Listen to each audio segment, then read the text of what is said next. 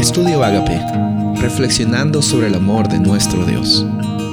El título de hoy es Una esposa para Abraham. Génesis 25.1.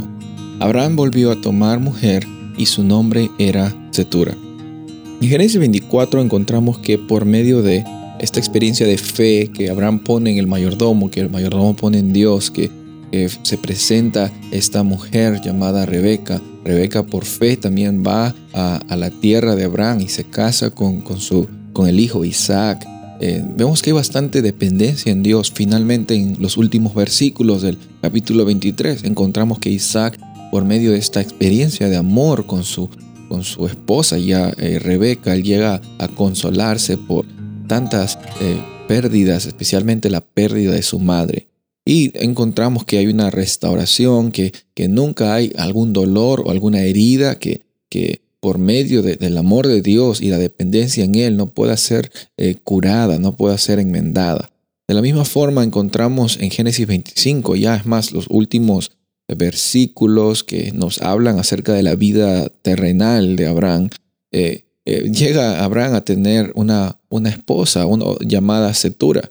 Y vemos que por medio de esta mujer, eh, Abraham también llega a tener descendencia, personas muy importantes que llegan a ser naciones muy grandes, que Abraham dice, bueno, las dispersa. Eh, sin embargo, la, promesa que Dios había tenido con Abraham era por medio de, del hijo Isaac.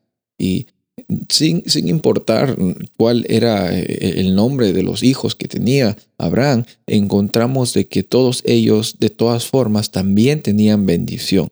Mirando para atrás, encontramos que eh, Dios cumplió con su parte del pacto en la vida de Abraham. Mirando para atrás también en nuestras vidas, es, es hermoso ver cómo es que Dios provee en los momentos en los cuales pensamos que ya no habían alternativas. Es necesario reconocer que Dios es fiel en nuestras vidas y, a veces en, las cosas difíciles que estamos pasando en el presente, se nos es muy difícil vivir en el hoy y se nos es muy difícil eh, reconocer que Dios cuidó de nosotros ayer. Si tú estás caminando hoy en la vida es porque Dios ha estado contigo, siempre es fiel en su parte del pacto. Encontramos que Abraham y, su familia tuvo descendencia por medio de Isaac, eh, por medio de Sara, por medio también de, de Setura, la otra esposa que él llegó a tener. Y llegó a tener una experiencia de abundancia al final porque él reconoció que su vida era una, una vida conforme a la voluntad de un Dios que quería lo mejor para él.